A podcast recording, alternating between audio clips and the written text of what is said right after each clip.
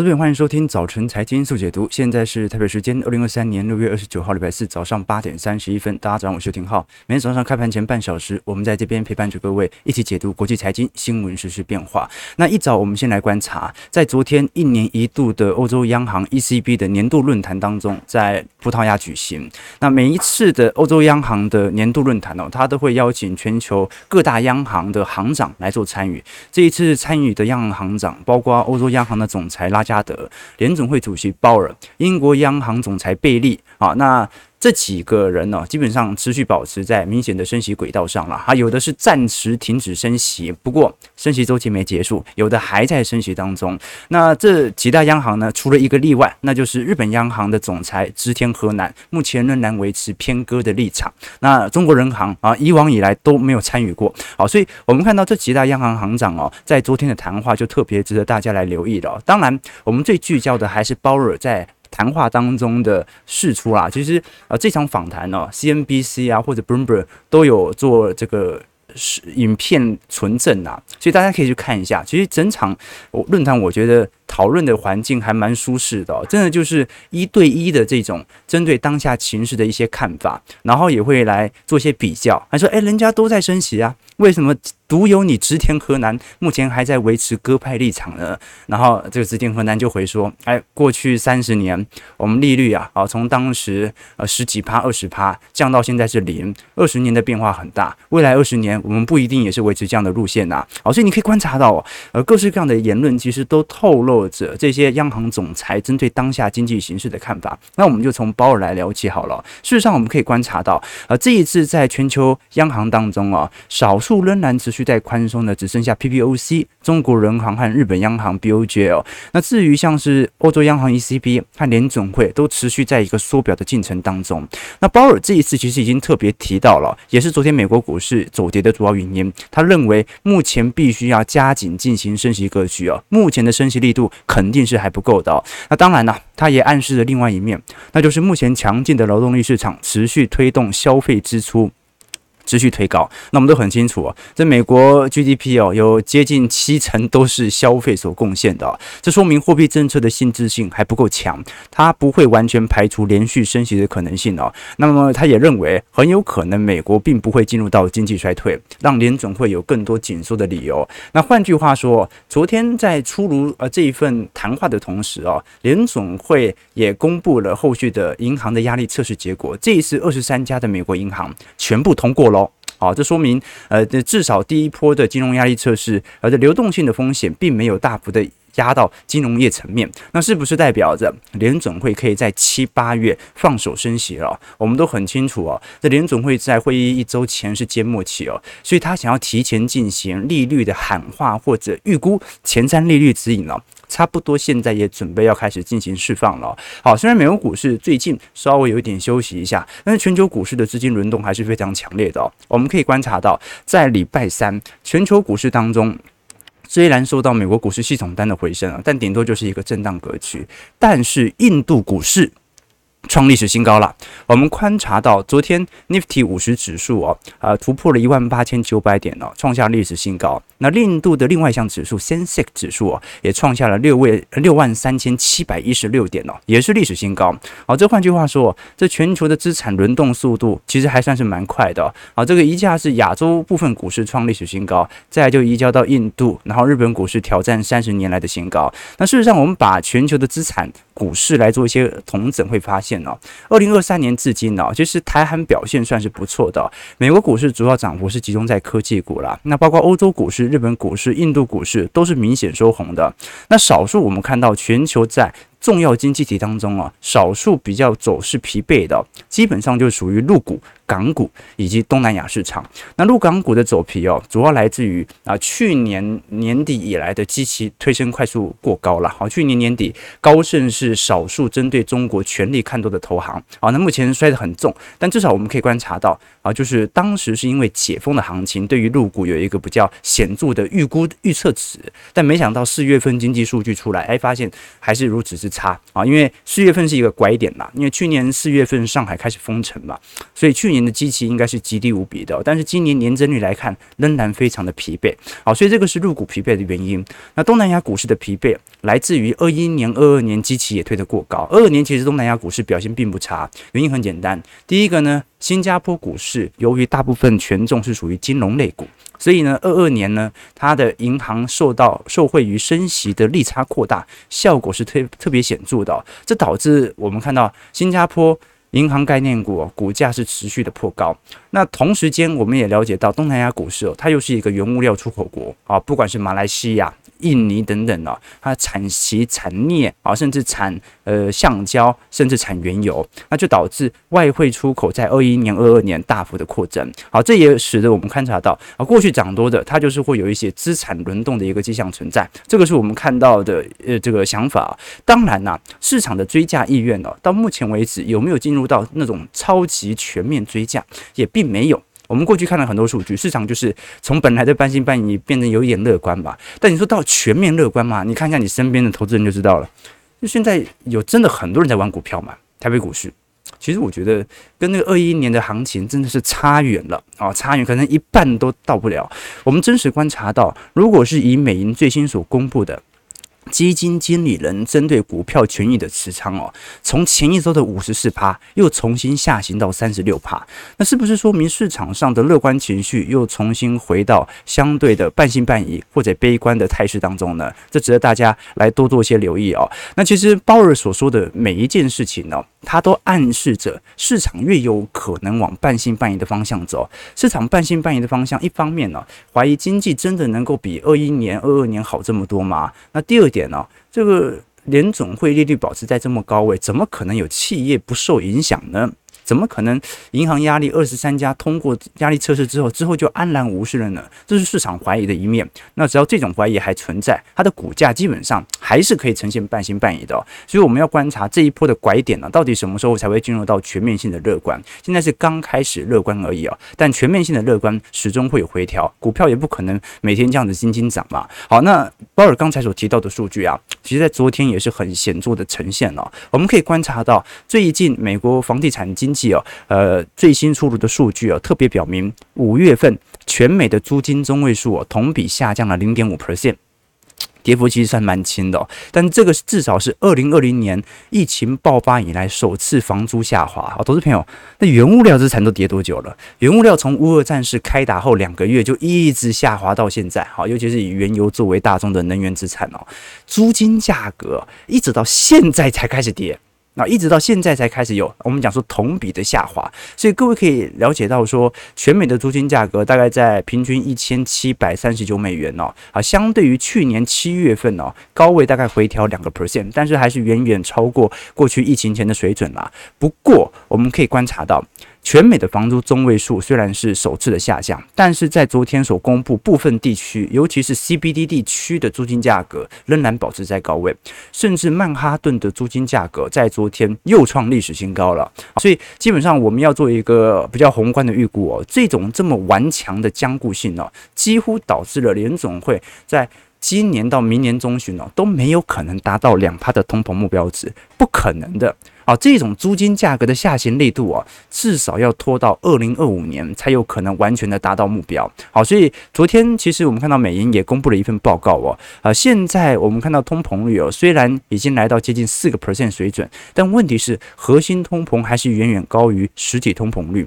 那这种状态导致市场在面临最后一段的通膨下行格局当中，面临的处境其实来得更为剧烈啊。那更何况，我们最近看到 M2 的年增率的负值，其实已经有开始陆续收敛的感觉哦。M2 我们过去已经跟投资朋友提过了，M2 的供应量越少，市场的流动力呃流动性就越稀缺，这个时候就容易造成啊资产价格的前置或者物价的下滑。但我们可以观察到，现在连 M2 的这种。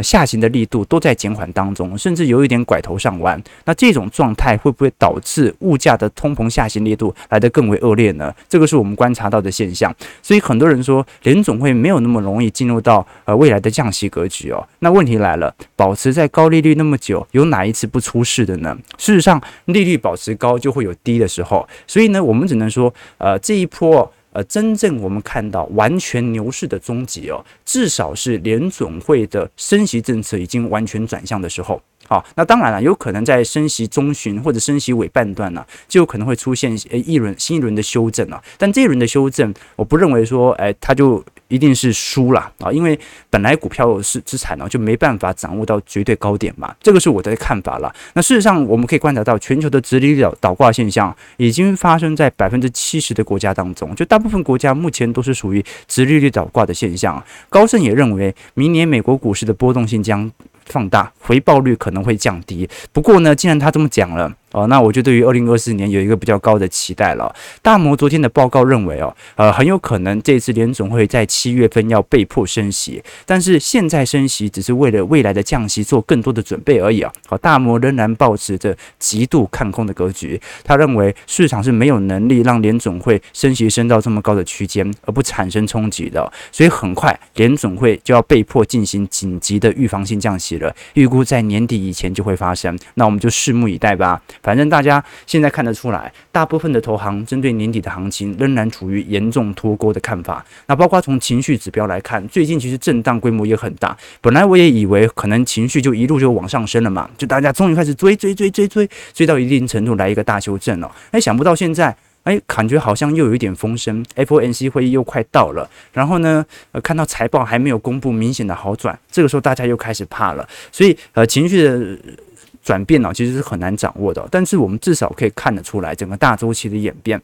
我们看一下美国股市四大指数的变化，道琼昨天下跌七十四点，零点二二 percent，收在三万三千八百五十二点；标普下跌一点五点，零点零四 percent，收在四千三百七十六点；纳指上涨三十六点，零点二七 percent，收在一万三千五百九十一点；费半下跌三十二点，零点九 percent，收在三千六百零九点哦。那看得出来了，季末持股，我们。一直到现在，其实第一成交量有一点小缩的迹象存在哦。那第二点呢，市场很明显在等更多的利多财报来做推动。那现在时间来到六月底了嘛，啊，所以到时候整个二季度的财报就会出来了。那看起来表现也不是多亮丽，反正三季度的财测能够有所调升，那就有机会来向上带动嘛。我们看到整个周期的轮动哦，你看我们都已经从一九年直播到现在哦。经历的周期也算两个以上了，对吧？你就会发现，呃，现在发生的事情呢，过去一定发生过，未来发生的事情，现在也一定有迹可循啊。每次的泡沫原因都不同，但是一定会有泡沫。股价涨跌的原因都不同，但一定会超涨和超跌。那周期投资其实就是在找出超涨和超跌的时候，人生是一览嘛。好，当你婚姻、事业、课业最美妙美满的时候，你要想清楚，那是一个起点。还是一个极词啊！我们过去常常跟投资朋友推荐《快思慢想》那本书嘛。啊，丹尼尔呃康纳曼他特别提到说，他在课堂上课的时候啊，认为一个好的领导者啊，要用赞美表扬的方式才能够做好培训啊。但因为他上课上很多那种军官的培训课嘛，然后就发现有一个人呃，有个军官反对说，他发现他的下属有一个头一天表现特别好，他稍微表扬他一下，第二次肯定表现得更糟。啊，那你别说有一个人表现得很糟糕，他很可能骂一顿之后，这个人马上就变好了。所以军人哪需要赞扬呢？那康纳曼就说：“你说的对啊，我相信你说的这肯定是真的，但同时也错得很离谱。为什么呢？因为哦，这个有时候现象就这样啊，他已经表现最好了，他本来就已经来到一个均值的高点了，他本来就容易变得更坏。”他都已经考第一名了，本来就容易往下掉嘛。那一个人都已经考最后一名了，他进步空间当然很大。所以人生就是这样，你会有低潮，也会有高潮的时候啊。最近业力大爆发啊，这不只是台面上的这些新闻人物，我们平时平凡人可能这两个月啊也发生很多事情啊，会有很多扰乱的事情，扰乱到自己的心智哦。那你会有低潮，也会有高潮的时候。重点在于你要相信周期一定存在。当你低潮的时候，股市不好的时候，你也不要太悲伤，因为均值回归是迟早的事情。但是当你人生来到高潮的时候，意气风发，我们也不要太得意哦，因为按照均值回归的角度，我们随时都有可能回档。所以作为周期投资者呢，不只是投资要有周期，人生更要有周期的思维。所以大家啊，可能最近很低潮。但是没关系，每天收听我们的节目啊，在参加我们财经号角的听友会以及财经号角会员，让浩哥帮你高潮嘛啊，不是帮你走向你的高潮，人生的均值回归。OK，好，所以呃，不可能高潮一辈子的，对不对？高潮完都会有圣人模式，都会有人生低落的时机，所以大家要掌握这个周期，相信有周期的概念。好，那欢迎大家可以参加我们礼拜六晚上八点钟举办的财经号角听友会，我们会针对第三季行情来做一些推演，同时为过去我们从十月份的低潮以来前往高潮之路这段时间。我们有没有需要修正的地方？这个是特别重要的哦。我们既然是做一些行情上的中长期预判哦，肯定会有落差和时间性的问题哦。总趋势大家参过参加过很多次啊，大家都知道我们讲的大方向都是对的。好，但是短期的情绪有没有可能干扰到你的操作呢？这个我们在听友会来跟大家报告哦。好了，那刚才讲说市场还是半信半疑哦，可是好消息慢慢冒出来了。我们可以观察到，美光在昨天晚上盘后公布了上季度的财报，这一次是比市场预期还要优于不少哦。那这一次很明显啦，主要是财测调升啊，也不是说上季财报有多亮丽啦，因为呃，尽管我们目前看到美光是受到中国当局的调查。但供过于求的情况正在改善当中，所以目前来看，应该全球的记忆体的产业已经度过了营收谷底了啊。换句话说，不只是库存已经消下来了，营收谷底也已经度过了。现在就是看未来的需求有多大，前往复苏之路了。我们可以观察到，啊，这一次的营收是三十七亿的到四十一亿当时的预估值哦。好，那这一次。实体营收出来大概三十八亿，比市场预期好了一丢丢。那美光股价在昨天盘后直接大涨了四个 percent 啊，所以我们来观察，因为之前美光的订单大幅减少，它的源头是终端需求的智慧型手机和 PC，今年需求很低嘛，哦，今年 iPhone 十五，老实说，老实说不可能卖得比 iPhone 十四和 iPhone 十三好了啊，因为今年是一个标准的景气下行年啊，你很难想象今年的需求会有多大，但至少我们可以观察到这一次，呃，美光。整体美股还是在一个相对呃疲惫的状态，我们只能看第三季能不能具有显著的抬升，因为 Y O Y 层面呢，大家也看得出来，那表现仍然非常的差劲呐哦，所以美光目前哦，它的财报并不是极度亮丽，它是。最差的时间点看起来已经过去了。好，那事实上我们可以观察到，你在这段时间持有不同的股票资产，给予你的报酬，老实说表现是不太一样的。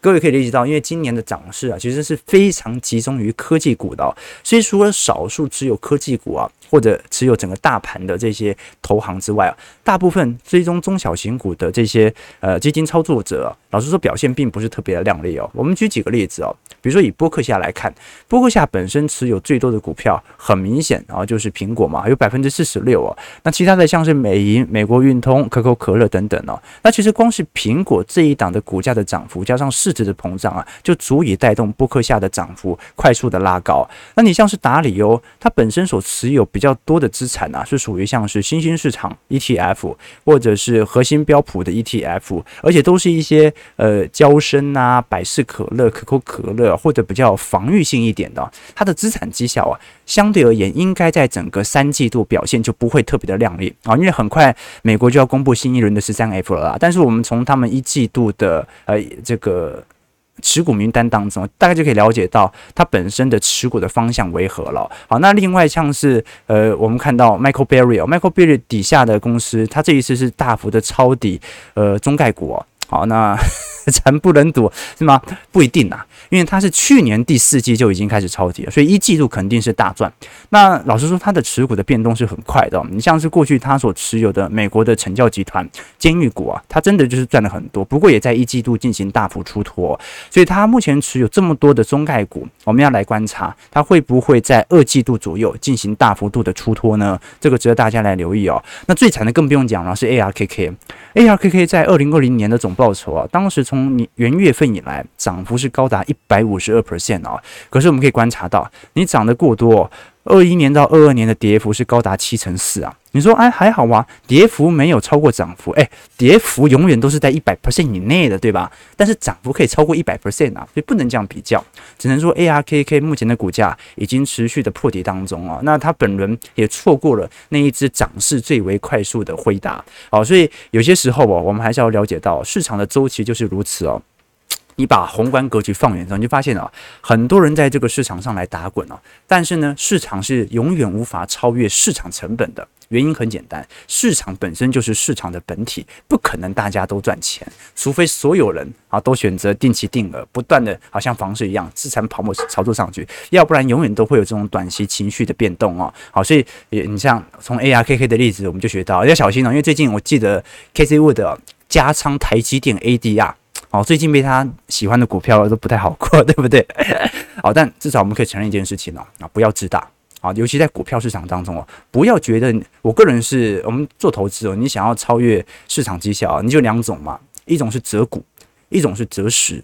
要么就你选的股票很厉害，像巴菲特一样，档档都能赢大盘；要么呢，就是你择时，你选择对的 ETF，选择对的基金，选择对的指数，永远买的比市场便宜。这是择时啊，所以我们是择时投资，而并不是择股投资，因为我们不择股的嘛啊，主要是资产是属于 ETF 和基金的啊，所以不要自大，基本上你就会有一个宏观稳定的报酬。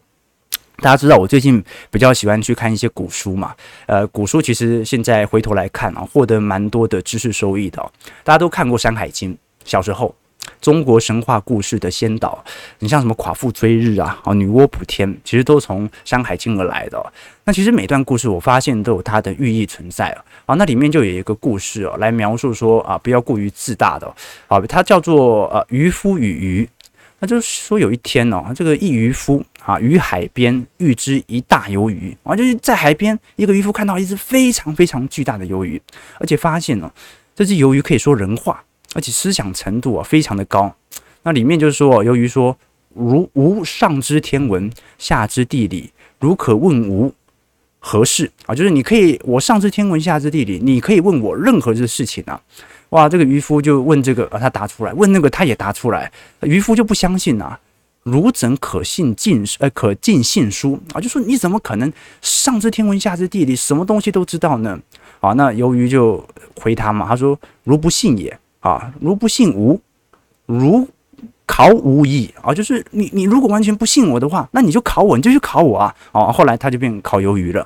好，所以这个故事告诉我们，不不要自大啊，不要太自大。好，这个学习古书都有很多的这个呃值得醒思的关键啊。八点五十四分啊，八点五十四分，大家不要自大，不要自大。好，那刚才联准会的看法已经很明显了。那欧洲央行这一次，老实说，拉加德他是更加的笃定。目前的升息进程哦，好，欧洲央行是直接把加息说死了，鲍尔只是说未来的升息进程有可能持续哦，好，那拉加德直接说七月应该是一定加息，好，七月一定加息，那九月是否要加息就看一下到时候的数据哦。事实上很惨啊，你看欧洲央行 ECB 哦。一直到目前为止，其实呃，通膨率跟核心通膨才刚刚交叉而已哦。那美国已经下行很长一段时间了。那尤其最近我们都很清楚哦，欧洲短期内的天然气价格，由于俄罗斯内部的动乱呐，导致供应链的一个大幅担忧。不过，由于现在还在六月份呐，通常在欧洲夏季的能源价格的需求量并没有这么高，我们反而要观察的是原油价格在美国现在很有可能会实施新一轮的。战备原油的收购，所以这一波收购会不会造成原油价格有适度的拉抬，进而造成通膨的隐忧呢？我们可以观察到，其实美国的原油的钻井数哦，在整个二二年到二三年哦，又重新回到下行格局了。美国的原油产量到目前为止也没有回到二零二零年的高点哦。那我们都很清楚啊，全球最大的产油国并不是中东或者俄罗斯，全球最大产油国就是美国本身啊。美国本身就产很多油，只是它的开采成本比较高啊。啊，开采成本最高的是美国，再来是俄罗斯，最后是中东。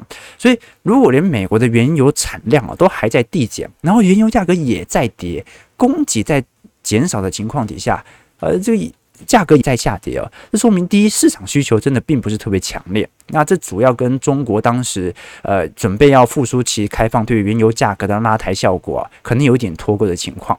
那第二点呢，是全球能源结构本来就在改变了，好，这个大家都很清楚，因为过去几年再生能源的发展呢，比想象中还要迅速得多。你看，瞬间大家都在开电动车了，那这段时间导致更多能源需求的采购量不断提升，就不一定要从原油或者天然气来做发展了。那我们也可以观察到，美国战略储备原油目前仍然处于一个历史在低档区，所以市场一直在看哦，这到底什么时候拜登才会做非常显著的战略原油的回购啊？当时试出了很多，为了要抑制油价。那现在道理来讲要买一点回来了嘛？要不然到时候要打仗怎么办呢？啊，但有没有可能拖到选举完之后再买回来呢？啊，这时间线就拖得有点长了，对吧？好，那刚才是整个欧洲的地区，我们继续往下看哦。因为整个欧元区的五月，呃，过去四月份和五月份的 PMI 哦，其实是持续的在走低当中哦。这换句话说，这个美国它有一点类软着陆或者类轻度衰退的迹象存在，但欧元区的六月份的经济活动啊，它老实说是几乎进入到完全停滞的氛围哦。啊，尤其最近法国在罢工啊。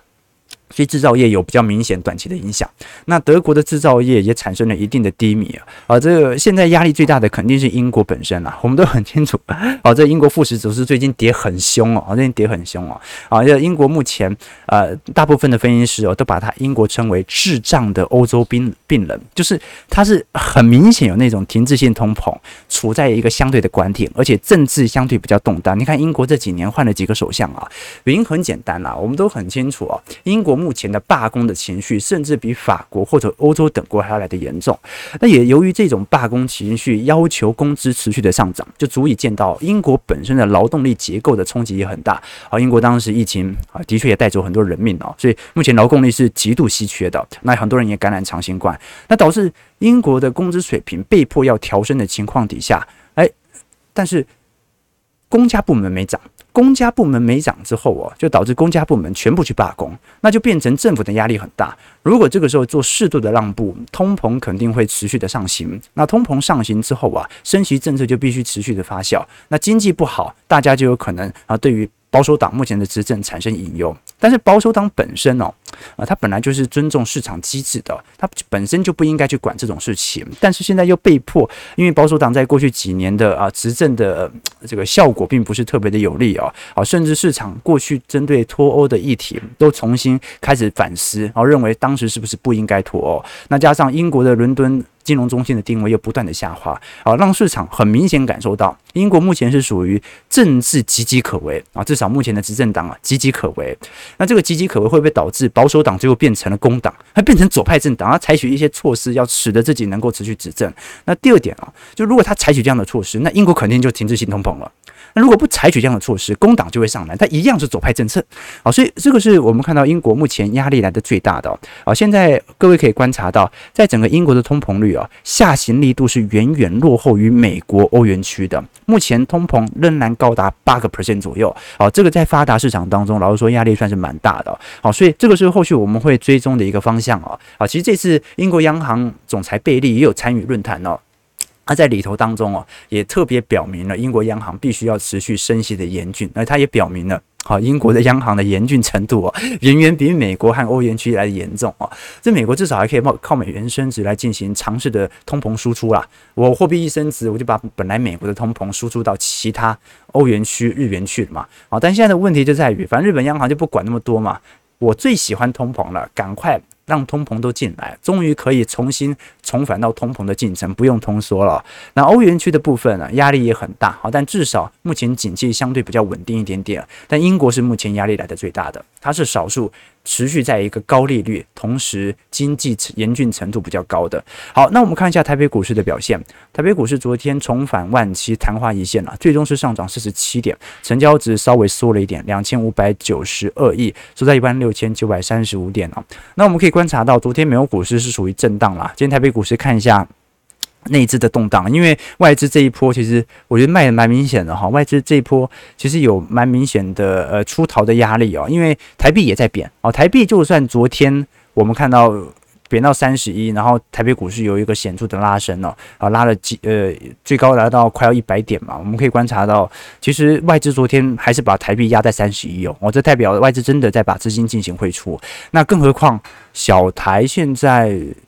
还是偏明显偏多啊！这一次偏多的时间也蛮长的喽，已经一个礼拜了。我们过去跟投资朋友提过嘛，从去年十月份以来，小台几乎没有看多超过两周以上啊！哦，那现在差不多要接近一周，呃，一周超过一周了啊！我们就看一下小台这多可以看多多久啊？它看得越久，那股市回调幅度机会比较大嘛啊！不过呃。看一下，好像市场上的半信半疑情绪好像还是存在，对吧？我们再来观察一下。好，那呃这两天主计处所公布的台湾失业人口和失业率哦，其实还在下滑当中啊，来到三点四六 percent 啊，五月份这是二十二年以来的新低哦。哦，所以全球的劳动力结构都是一样的现象啊，真的就是疫情啊，疫情真的就是带走很多人命，劳动力真的是瞬间稀缺了。好，这一次失业率三点四六 percent 啊，当然主要还是集中在大学人口的失业率啊，年轻人口失业率大概平均大概在十趴左右，大概是中国年轻人口失业率的一半。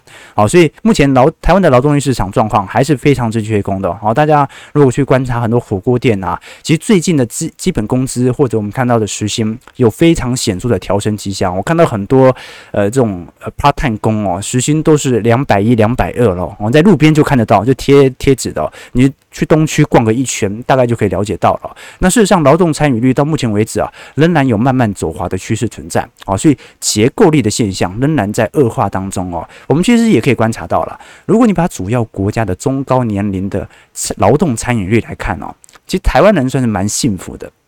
为什么？就是说台湾老实说。整个结构力的现象是有利于薪资，照来讲会持续推升的。那没有持续推升，就代表老板赚更多嘛。但是至少它的总体而言，劳动力结构是健康的。怎么说呢？